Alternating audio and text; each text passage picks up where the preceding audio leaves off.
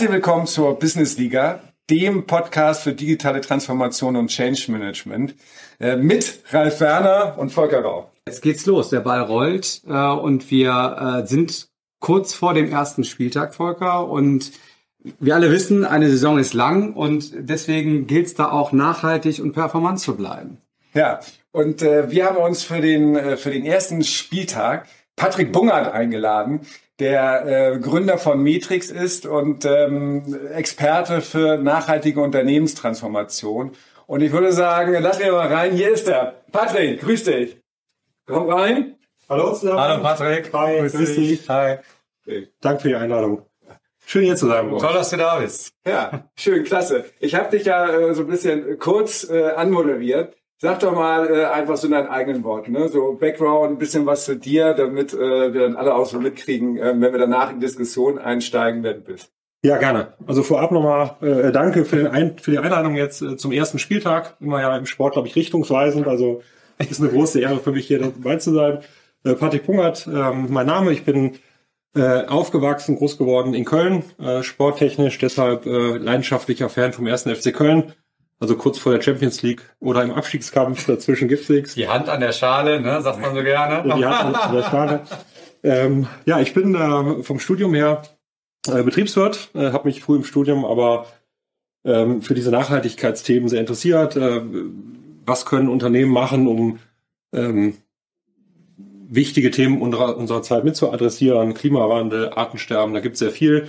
Und äh, was bedeutet das eigentlich betriebswirtschaftlich auch? Ja? Also ähm, wie kann man solche Ansätze mit klassischen betriebswirtschaftlichen Ansätzen kombinieren?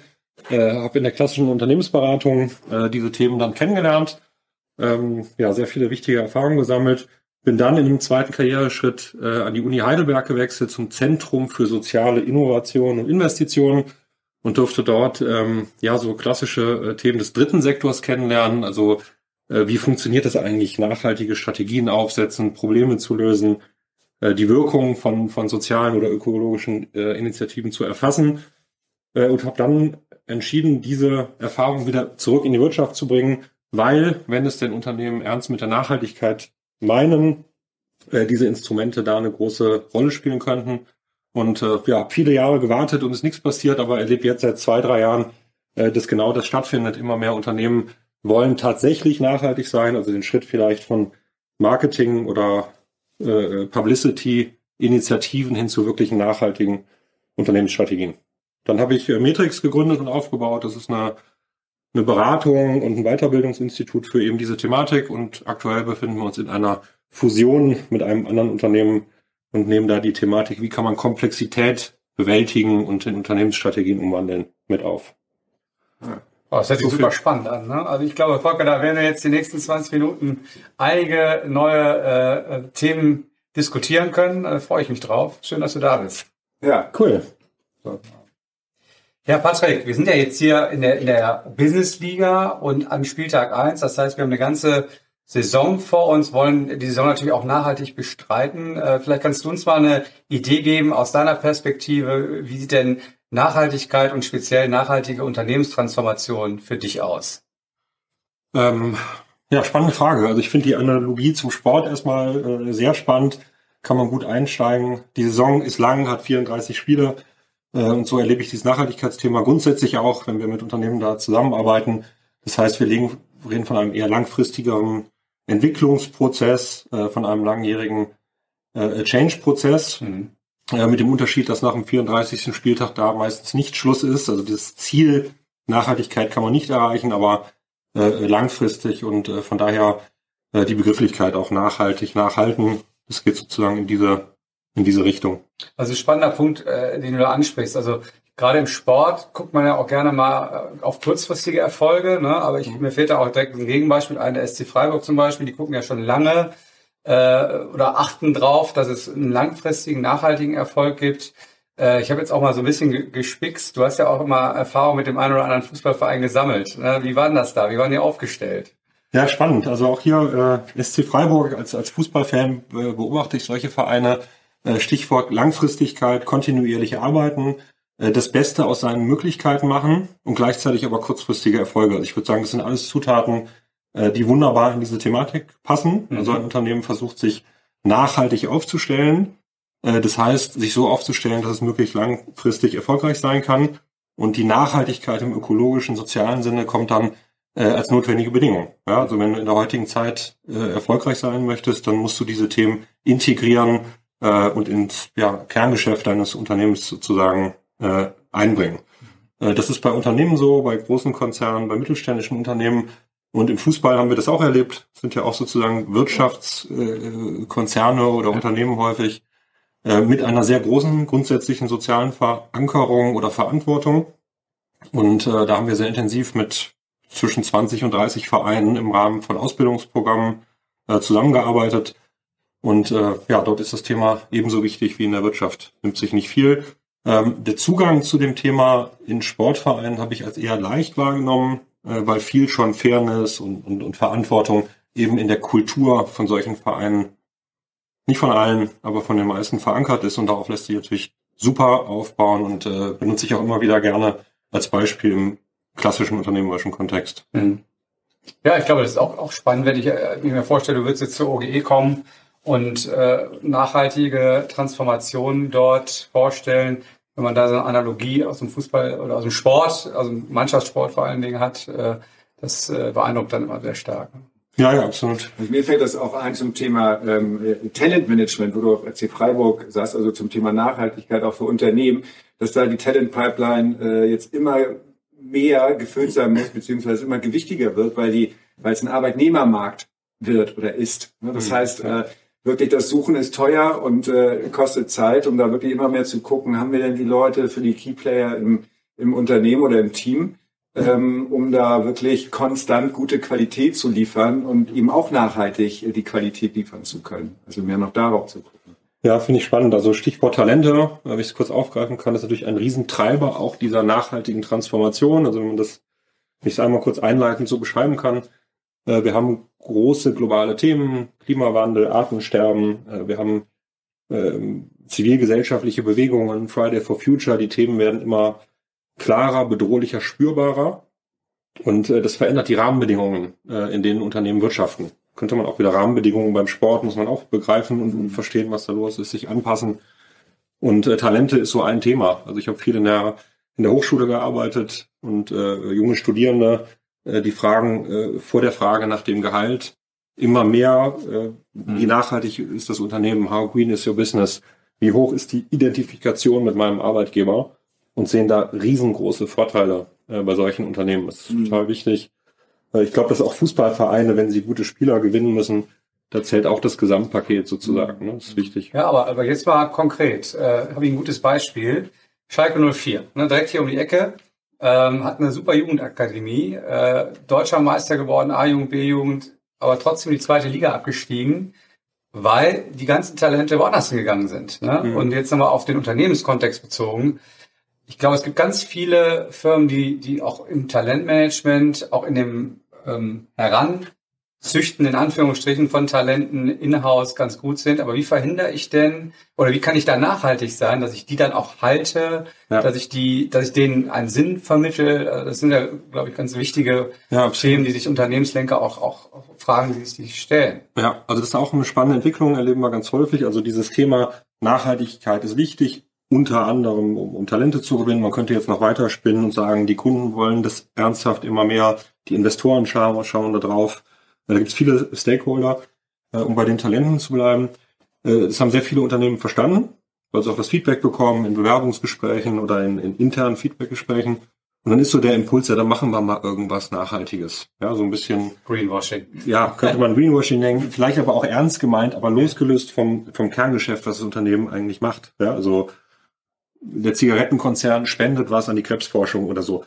Damit kriegt man jetzt das Commitment der Leute mit dem Arbeitgeber eher noch nicht, ähm, sondern das zeigen auch die Studien, ist empirisch eigentlich nachgewiesen, wie nachhaltig ist eigentlich das gesamte Geschäftsmodell. Ja, ist das authentisch? Ist das wirklich als Modell nachhaltig? Ähm, das sind die Unternehmen, die da punkten. Ja, und das ist das Entscheidende. Und dann reden wir eben von einer Transformation des Unternehmens und nicht von punktuellen kosmetischen Maßnahmen, die will ich gar nicht kritisieren, aber die führen nicht zu den betriebswirtschaftlichen Returns und, und Riesenpotenzialen, die in dem Thema grundsätzlich drinstecken. Okay. Ähm, gut, dann äh, interessantes Thema ja auch in diesem Zusammenhang äh, Stolpersteine. Ne? So, woran hakt's? Ein bisschen haben wir schon gehört. Äh, hast du was gesagt? Mir würde, äh, mich würde noch mal interessieren, weil wir auch in Vorträgen da zusammen ja auch mal auf der auf der Bühne standen beziehungsweise hintereinander und da auch das Thema aufkam, nämlich ähm, die Absprache der License to Operate mhm. ähm, aus der Gesellschaft. Also wodurch dann, so habe ich es bisher verstanden, aber führ bitte gerne nochmal aus, mhm. ähm, wo dann wirklich auch Unternehmen zu, äh, zu einem Handlungsdruck kommen, in dem Sinne, dass wenn an der Stelle eben man nicht nachhaltig genug, in welcher Form auch immer aufgestellt ist, am Markt gesagt wird, ja, da kaufe ich äh, vielleicht weniger oder gar nicht mehr. Und mhm. dadurch äh, wirklich äh, das eben nicht so eine ähm, Weichspielerei ist oder es sieht ein bisschen gut aus fürs Image, sondern an die harten Business Zahlen ja. kommt. Okay, also Stolpersteine, da gibt es einmal die, die ich jetzt verstanden habe, die dann von extern wirken. Und dann gibt es noch die Stolpersteine in der Umsetzung mhm. der nachhaltigen Transformation. Die meintest du jetzt weniger? Ich meinte die erste drin, aber gerne sonst danach auch Oder die, äh, die, die beiden. Zweiten. Äh, genau, also Stolpersteine, ähm, License to Operate, ein ganz wichtiger Begriff in der Thematik, äh, die gesellschaftliche Lizenz, dass ein Unternehmen überhaupt äh, äh am Markt agieren kann. Äh, damit ist das nicht das niedergeschriebene Vertragliche gemeint, sondern eben die allgemeine ähm, Erlaubnis, die die Gesellschaft durch ihr Kaufverhalten beispielsweise oder, oder solche Ströme sozusagen erteilt oder eher entzieht, wenn sie nicht da ist. Also Beispiel, äh, ein Unternehmen ist in irgendeinen Skandal verwickelt, sei es durch vielleicht Kinderarbeit oder äh, ökologische Schäden, die es anrichtet, aber irgendwie noch im Rahmen des Rechts äh, staatlichen sozusagen äh, vorhanden, aber die Gesellschaft sagt, da kaufen wir nicht mehr ein, wir boykottieren, äh, äh, Mitarbeiter wollen da nicht mehr arbeiten, äh, ist einer von zwei Grundtreibern dieser Thematik. Äh, und auch hier wieder, wir sehen immer mehr Unternehmen, die genau an dieser Stelle brutal stolpern und ähm, ja, im, im Sport sozusagen äh, verletzt liegen bleiben und behandelt werden müssen. Ne? Also erhebliche Schäden, die dann auch Geld kosten. Ja, wir haben das Thema Risiko äh, hier drin, also äh, mit dieser Thematik geht einher, dass Unternehmen Gefahr laufen, diese Lizenz zu verlieren. Und das natürlich für Wirtschaftsprüfer, für Investoren und solche Akteure auch immer wieder sehr interessant zu sehen, uh, da könnte was in der Richtung passieren, da ziehen wir besser unser Geld wieder raus oder investieren es in Unternehmen, wo diese Risiken nicht da sind. Ne? Mhm. Und äh, das ist extrem umfangreiches äh, Feld, würde jetzt den Rahmen hier sprengen. Aber da sehen wir, dass auch so die ganze Wirtschaftsthematik, äh, Prüfer, Aufsichtsräte im Moment sich sehr intensiv damit beschäftigen. Mhm. Bei dem Stichwort äh, fällt mir noch ein, ich glaube, das war vor zwei Jahren, aber wo es darum ging, auch äh, BlackRock waren es die, die äh, sagten, ne, oder der, der Geschäftsführer sagte, äh, da wir gehen wirklich, das ist zwangsläufig oder es ist sehr wichtig, dass Unternehmen darunter gut laufen unter dem mhm. Thema Nachhaltigkeit. Das spielt auch für unser Portfolio eine Rolle. Ja. Also da, wo wirklich das auch, also immer wieder von diesem von diesem äh, gefühlten und nice to have Thema wegkommt, das Thema ja. Nachhaltigkeit, und wirklich knallhartes Business ist dann. Ja, absolut. Also aus diesen besagten Gründen einmal das Thema Risiko, das wäre so dieser Stolpersteinansatz. Äh, das andere wäre dann äh, Dopingspritze wäre jetzt falsch, das ist illegal, aber so Trampolineffekt, Nachhaltigkeit als Beschleuniger, als Verbesserer, äh, weil eben enorme Potenziale natürlich äh, vorhanden sind. Also da, wo Risiken sind, kann man es auch umwandeln in Chancen. Äh, wir sehen dass, dass in fast allen Märkten nachhaltige Start-ups, die ähnliche Produkte bringen, die eine vergleichbare Produktqualität haben, zusätzlich noch äh, verantwortungsvoll wirtschaften, dass mhm. die schlichtweg anderen Unternehmen äh, völlig den Rang ablaufen. Da gibt es riesen Erfolgsgeschichten. Äh, und dann konsequenterweise schauen Finanzakteure wie BlackRock dahin und sagen, naja, da ist unser Geld auch besser aufgehoben. Ja, vielleicht steckt auch eine moralische, wir wollen wirklich was Gutes tun dahinter.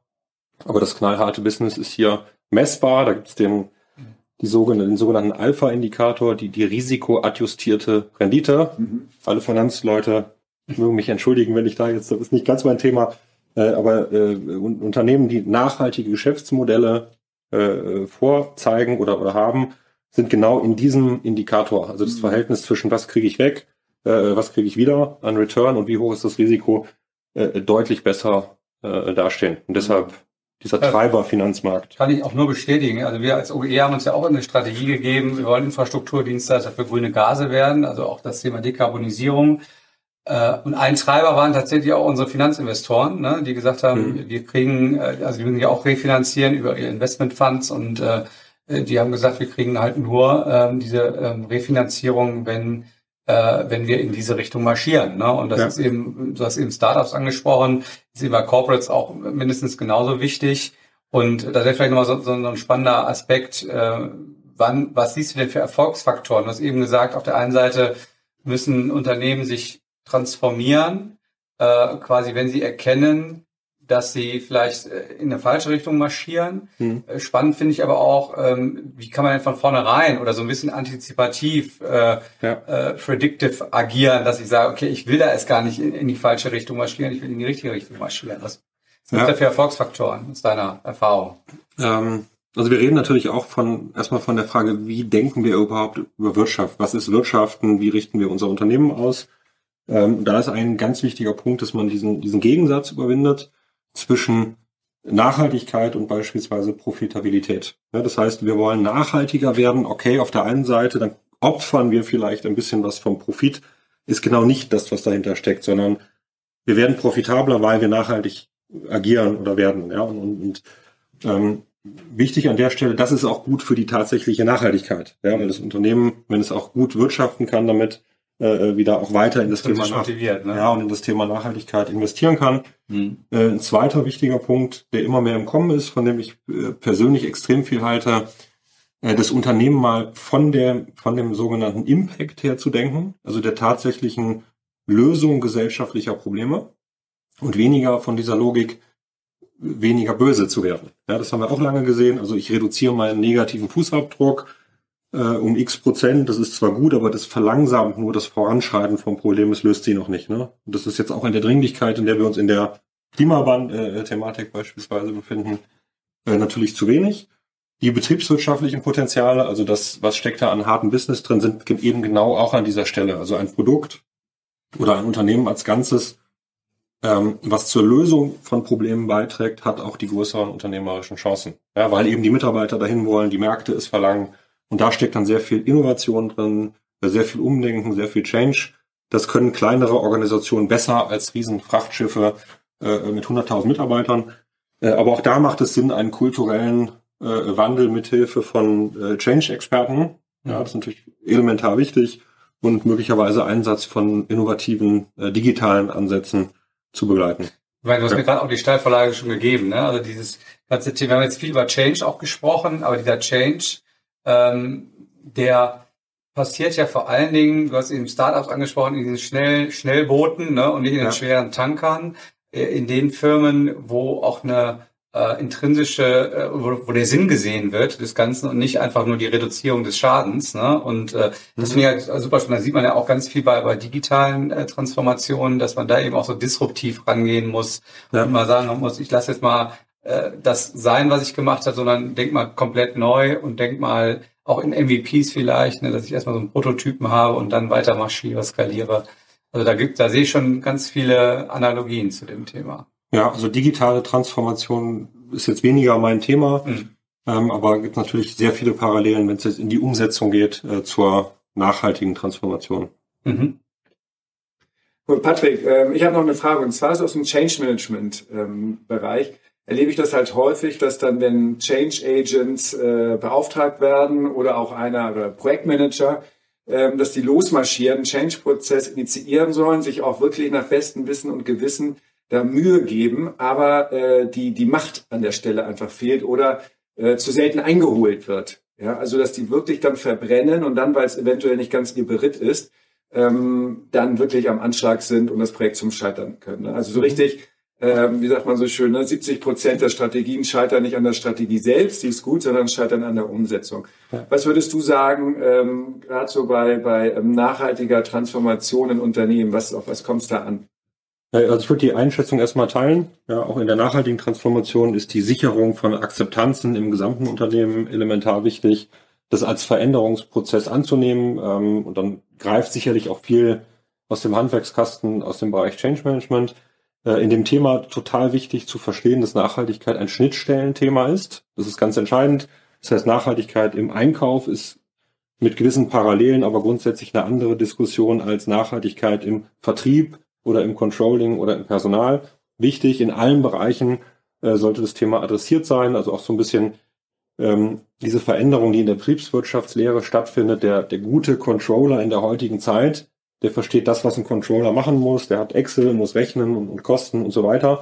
Der weiß aber auch, was CO2 ist. Der versucht den eigenen Fußabdruck zu erfassen und mit den bestehenden Controlling-Ansätzen zu kombinieren. Ja, was bedeuten ökologische Maßnahmen im Bereich Kosten, im Bereich Return und so weiter.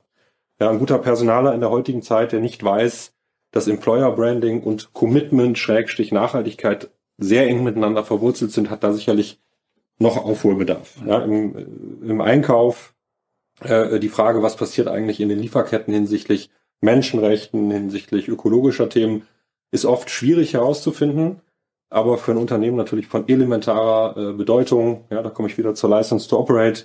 Äh, wenn irgendwo in der Wertschöpfungskette was passiert, gefährdet man diese. Ja, das heißt, eine sehr spannende Aufgabe, äh, äh auch das genau eben in diese Denke bei den Leuten selbst zu bringen äh, und dort innovativ zu werden. Wie können wir solche Herausforderungen annehmen? Äh, schaue ich wieder zu dir. Äh, Blockchain und Co. Äh, bieten da sicherlich Möglichkeiten, tiefer Licht in die Supply Chains, auch was diese ja. Thematiken angeht, hereinzubekommen und dann zack, hast du sofort wieder im Wettbewerbsdenken ein USP, ja, hast sofort wieder einen Schritt in diese Richtung tatsächlich ganzheitlich nachhaltiger zu werden und das Thema als, als, als Treiber zu verstehen und nicht als Bremse. Mhm. Ja, das ist auch, äh, was wir im Sport viel bei den Vereinen hören. Ähm, ist alles schön und gut mit der Nachhaltigkeit, aber wir sind im Abstiegskampf. Ja, wenn, wir das bestehen oder auch nicht, äh, dann beschäftigen wir uns mit dem Thema. Und das ist es eben genau nicht. Ja, sondern das wäre eigentlich ein Grund zu sagen, jetzt erst recht den Verein nachhaltig aufstellen. Äh, man sagt im Abstiegskampf ja auch nicht, wir schließen die Controlling-Abteilung. Ja, das ist nämlich genau die, die Thematik. Ähm, und ja, in der Wirtschaft, wir haben aktuell finanzielle Sorgen, also können wir uns mit dem Nachhaltigkeitsthema nicht beschäftigen. Äh, ist zum einen vielleicht der Grund, dass man finanzielle Sorgen hat, äh, zum anderen aber mit Sicherheit auch unter gewissen Bedingungen im eigenen Kontext ein Weg daraus.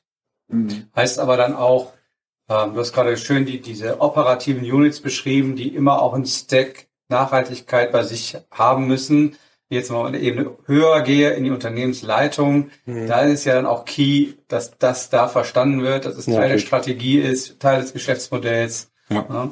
Wie sind da deine Erfahrungen? Äh, meine Erfahrungen sind, dass es in immer mehr Unternehmen verstanden wird, ja, dass man Nachhaltigkeitsthemen in die Unternehmensstrategie integrieren sollte oder muss.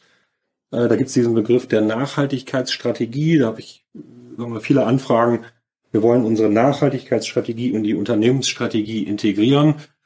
Äh, da glaube ich, geht das Problem schon los. Ja. ja. das ist schwierig, weil es sind zwei verschiedene Stränge und es sollte einer sein. Mhm. Also denken und sprechen wir äh, eher in diesem nachhaltige Unternehmensstrategien als, als ein Thema. Ja, genauso wie der Begriff äh, des Nachhaltigkeitsmanagers. Ja, an alle Nachhaltigkeitsmanager, da wird super Arbeit gemacht, aber begrifflich ist es eher der nachhaltige Manager. Ja, also äh, nachhaltiges Management. Also überall, ne? Ja, richtet ein Unternehmen heute so aus, dass es morgen erfolgreich ist mit den ökologischen, sozialen Themen äh, voll integriert. Reden wir hier von einer verpflichtenden Aufgabe und die Nachhaltigkeit als solches, als Add-on ähm, zu sehen, ist schwierig und lässt sich nicht integrieren. Ne? Also eher so eine vom Rucksack äh, zum Balancing, das ist noch so eine Begrifflichkeit, die wir gerne benutzen. Also Nachhaltigkeit wird in vielen Unternehmen noch als Rucksackthema verstanden, ist irgendwie lästig, hat man aber dabei. Ähm, und losgelöst vom Kerngeschäft äh, führt eigentlich noch nicht zu diesen Erfolgen, äh, Employer Brand, Umsätze, Märkte und so weiter. Im Mainstream aktuell sicherlich diese Balancing-Bewegung aktuell. Also wir versuchen diese Nachhaltigkeits- und, und, und unternehmerischen Dimensionen zu balancieren. Eine ganz wichtige, tolle Entwicklung. Ich glaube, aus ökologischer und, und, gesellschaftlicher Sicht reicht das noch nicht. Ja, wir müssen diesen Sprung gehen, dass ähm, die positiven Korrelationen erkannt werden. Ja, welche Nachhaltigkeitsthemen können wir als Unternehmen mit unserem Kerngeschäft effektiver lösen als vielleicht andere? Und da sind dann auch wieder diese Konvergenzen zwischen tatsächlicher Nachhaltigkeit und extrem großen betriebswirtschaftlichen Potenzialen. Ja, ähm, also ich habe so Sportbild, Metapher im Kopf, also das an sich, wenn du jetzt so elf Mann auf den Platz schickst, ne, dass wirklich das bei diesen elf Mann klar ist, dass die Verantwortung übernehmen, bei dem Trainer, bei dem vielleicht Team hinter dem Team auch, aber vor allen Dingen bei Trainer und den elf Leuten auf dem Platz, dass das eben klar ist mhm. und jeder Verantwortung da in seinem Beritt, in seinem Bereich übernimmt und nicht nur der rechte Stürmer oder die, die, die rechte Seite ja. sagt, kümmert euch mal um Nachhaltigkeit. Ähm, greift mal an, lauft aber auch zurück und äh, ich als linker Stürmer schieß dann, wenn ich äh, Lust habe, aufs Tor zu schießen, aber mach beim Rest nicht mit. Ne? Sodass mhm. dann eigentlich eine gute Mannschaft äh, in der Form nicht performt, weil eben das nicht insgesamt mitgedacht wird und auch ein Commitment da ist und äh, auch sanktioniert wird, wenn es nicht getrieben wird. Also eine Auswechslung ne? oder äh, nochmal ranholen in der Pause oder beim nächsten Mal auf die Tribüne in der Form. Ne? Also dass da auch immer Eskalationsschritte da sind äh, und das nicht nur ans Appellieren ist, äh, dass doch jeder das machen müsste, weil es gut wäre fürs Unternehmen oder die Mannschaft. Ja, also finde ich spannend. Also ähm, ist für mich total einleuchtend. Ich würde da noch was hinzufügen. Äh, wenn jetzt hinten links äh, noch technische Defizite sind und oder Konditionsmängel unterstützen, ja, äh, äh trainieren, Kompetenzlücken vielleicht äh, äh aufbauen. Äh, ich glaube, es kommen noch in der Nachhaltigkeitsthematik weitere Akteure zu den Spielern und zum Trainer hinzu. Mhm. Ich denke da an Schiedsrichter. Ja, also das ist nochmal ein Blick zur, zum politischen Sektor, mhm. äh, Rahmenbedingungen zu schaffen, dass, dass nachhaltige Unternehmen äh, gefördert werden. Ja, dass nicht nachhaltige Unternehmen gelbe Karten bekommen, rote mhm. Karten. Mhm. Ähm, nicht ausschließlich, das über die Politik zu regeln, das reicht, glaube ich, nicht. Also der unternehmerische Ansatz ist auch extrem wichtig. Ähm, was gibt's noch im Fußball? Äh, Sponsoren. Die, die, ja, die Sponsoren natürlich. Also auch ein ja tatsächlich ein Riesenthema ja auch äh, Sponsoren, die vielleicht nicht nur nachhaltig sind bei Fußballvereinen. Da gibt's ja viele spannende Beispiele.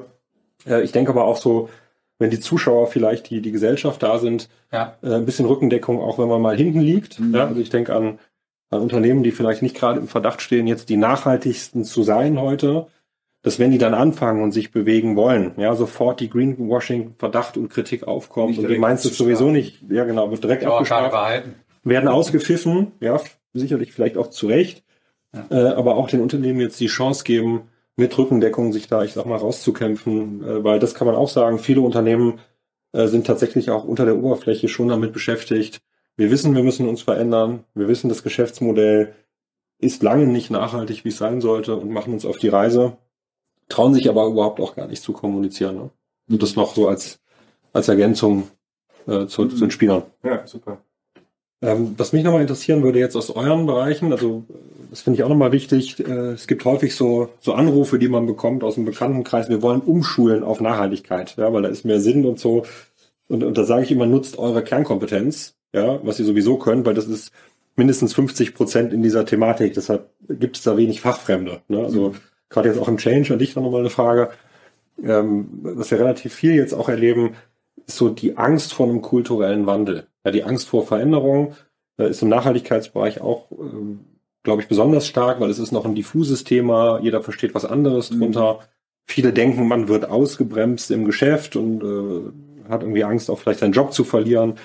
Ähm, wie kann man mit diesen potenziellen Widerständen gegenüber von auch so einer kulturellen Veränderung im Unternehmen äh, angehen oder, oder sie begleiten? Was sind so deine Kernempfehlungen an Unternehmen, die an dieser Stelle jetzt gerade merken, sie müssen noch mal ja. rangehen. Also äh, mir fallen zwei Sachen ein, die ich ähm, an der Stelle total wichtig finde. Das erste ist ähm, Kulturveränderung. Da ist der größte Hebel die Veränderung der formalen Struktur und der Prozesse.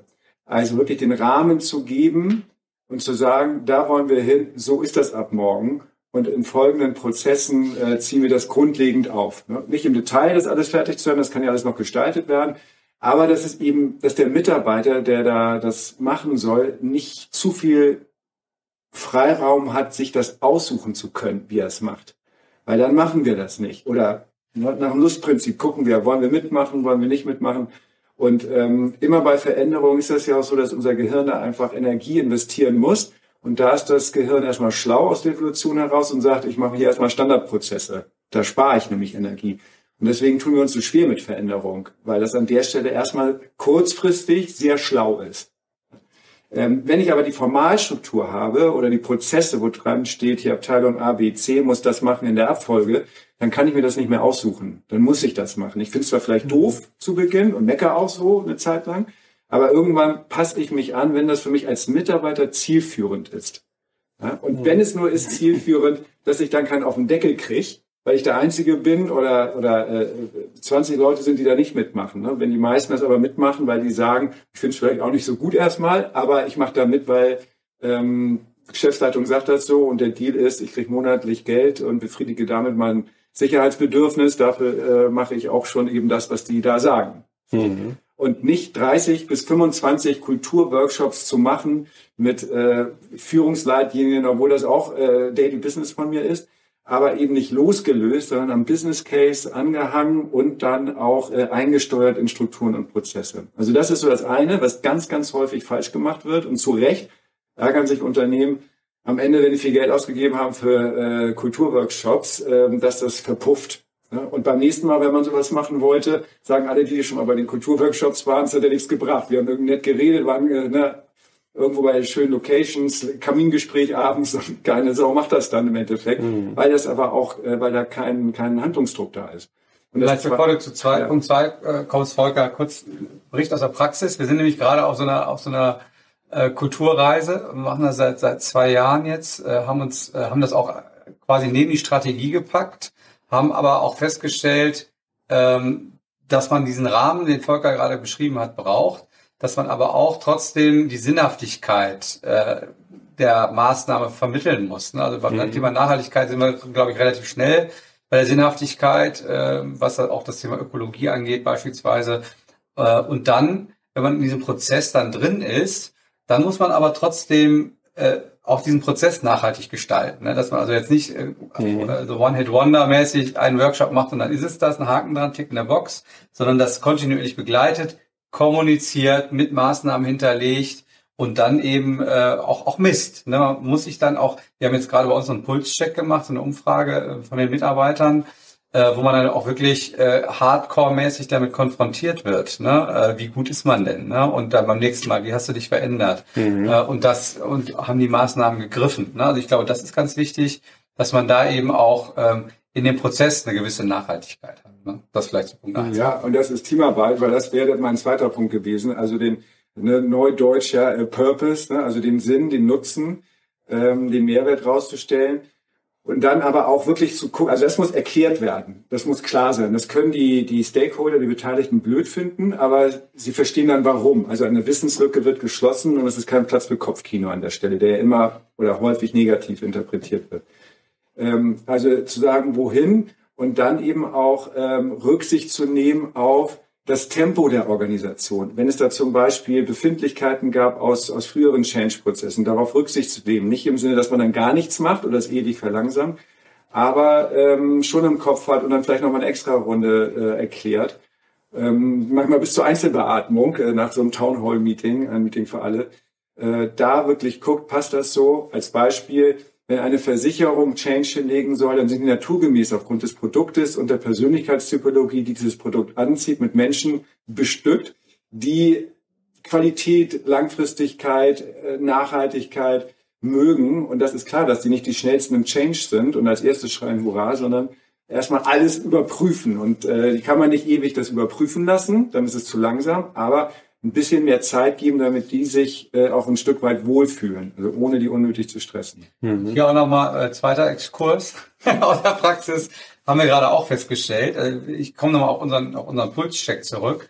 Äh, wenn man dann eben, wir haben, du hast eben vom Einkauf gesprochen, äh, vom Controlling, äh, vom Vertrieb oder der IT, ähm, die alle ihren Nachhaltigkeitsdeck haben sollten. Ne? Und den muss man dann aber auch individuell bearbeiten. Ne? Also es kann durchaus sein, dass der Einkauf über eine Blockchain den Nachhaltigkeitsnachweis sehr viel schneller äh, herausfindet, mhm. als jetzt äh, bei uns die IT oder ähm, der Vertrieb. Ne? Und aber es ist wichtig, dass eben der der Erfolg äh, von Schritt zu Schritt nachhaltig auch gemessen wird. Ne? Und da ist es eben egal, ob der Einkauf jetzt schneller ist als das Controlling. Wichtig ist, dass alle in dieselbe Richtung marschieren. Ne? Das ist ja wie beim Sport dann auch.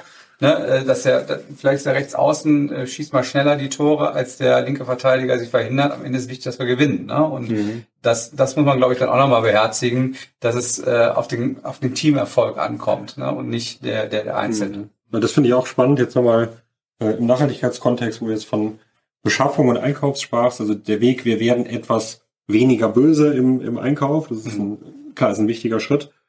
Äh, wenn man aber das macht, was Sie jetzt gerade nochmal beherzigt, also die, die Teamarbeit und das Unternehmen oder die Spieler als Ganzes betrachtet, äh, dann kommt man vielleicht zum Schluss, naja, wir haben jetzt so lineare Wertschöpfungsketten, die sind per se erstmal sowieso nicht nachhaltig, weil nimmst was, äh, einen Rohstoff, baust ein Produkt raus, das wird dann irgendwann konsumiert und landet auf dem Müll. Hinzu, was jetzt auch stark im Kommen ist, Kreislaufwirtschaftsmodelle, ja. Circular Economy. Das als Unternehmen zu vollziehen und, und Kreisläufe zu schließen, bedarf natürlich eben genau nicht nur der Einkaufsabteilung, sondern äh, der gesamten Mannschaft äh, sowohl die Potenziale zu erkennen, äh, als auch in der Umsetzung werden alle betroffen. Äh, da wieder sind die Potenziale sowohl auf der Nachhaltigkeitsseite am größten, aber eben auch auf der, auf der Businessseite. Das ist immer äh, ein Zusammenspiel und ähm, finde ich extrem wichtig nochmal. Äh, danke für die Inspiration durch diese, durch diese Input. Ja. Sehr gerne. Ja, und damit kommen wir auch schon äh, leider zum Abschluss unseres äh, Podcasts. Die Zeit ist wieder wie im Fluge verronnen, aber wir wollen das Ganze nochmal äh, auch im Sinne der Businessliga äh, für uns zusammenfassen und auch vielleicht für die ähm, Zuhörerinnen und Zuhörer nochmal eine Botschaft mitgeben. Äh, stellen wir uns vor, wir sind in der Nachspielzeit. Äh, wir haben das letzte oder wir sind ja eigentlich am ersten Spieltag, aber wir, wir haben äh, müssen das Spiel gewinnen. Äh, Patrick, was wären da nochmal so die, die Botschaften, ähm, die du äh, hier an uns senden könntest? Wie schaffen wir es, äh, das Spiel noch umzudrehen? Ähm, ja, spannende Frage. Also ich stelle mir das mal so vor, äh, jetzt mit Blick auf die Nachhaltigkeit, auf, auf, auf globale Herausforderungen ist die 119. Minute oder eher schon Nachspielzeit. Wir sind nicht mehr mit elf Mann auf dem Platz, schon haben schon sechs rote Karten und die, die noch auf dem Platz sind, äh, weiß ich nicht, haben noch einen Kater vom Vorabend. Also die, es ist tatsächlich ein langer Weg und, und wenig Zeit. Ja, äh, trotzdem voll drauf pressen. Ja, äh, alles dafür geben. Äh, das ist jetzt nötig. Ähm, und das wollte ich auch nochmal betonen. Aus ökologisch-gesellschaftlicher Sicht sowieso. Ja, es gibt überhaupt gar keine Alternative mehr. Also die, die Kipppunkte und so weiter will ich jetzt gar nicht äh, weiter ausführen. Äh, äh, lassen uns keine Zeit mehr zum Handeln. Aber eben auch betriebswirtschaftlich. Also Unternehmen, die diese äh, äh, Thematik nicht erkennen und nicht in den eigenen Kontext rücken, haben auch unternehmerisch ähm, kurz vor Spielschluss. Ja, und ähm, sehen vielleicht auch die Chancen noch nicht. Äh, an den positiven Beispielen und Erfolgsgeschichten, wahrscheinlich ist so ein Spiel schon mal rumgedreht worden, äh, orientieren. Ja, das ist auch nochmal total wichtig. Und eben wissen, dass, ja, ist jetzt so eine These, äh, Unternehmen, die die Welt besser machen, ja, diesen gehört zweifelsohne die Zukunft und weniger denen, die den Planeten weiter zerstören. Mhm. Das wäre nochmal so ein Gedanke, den ich loswerden wollte. Vielen Dank euch beiden. Und ich wünsche euch eine erfolgreiche Saison. Ja, ja Patrick, der Auftakt ist auf jeden Fall gemacht. Ich, ich würde mal sagen, das erste, der erste Spieltag haben wir locker gewonnen. Äh, und Volker, damit kommen wir zum Ende der heutigen. Damit, ja, damit kommen wir zum Ende. Also auch Patrick nochmal äh, von unserer Seite. Vielen lieben Dank, dass du da warst. Und äh, ja, wir verabschieden euch, äh, liebe ähm, Hörer oder äh, Zuschauer, damit auch hier aus unserer Sprecherkabine aus Essen bei OGE ähm, oder äh, bei dem Podcast Die Business Liga, der Podcast für digitale Transformation und Change Management mit äh, Ralf Werner und Volker Rau. Heute zu Gast mit Patrick Bungert. Vielen Dank. Bleibt gesund, ähm, Sport zum Gruß und bis zum nächsten Spieltag. Tschüss. Das war die Business Liga, der Podcast für digitale Transformation und Change Management. Bleib am Ball, der nächste Spieltag kommt.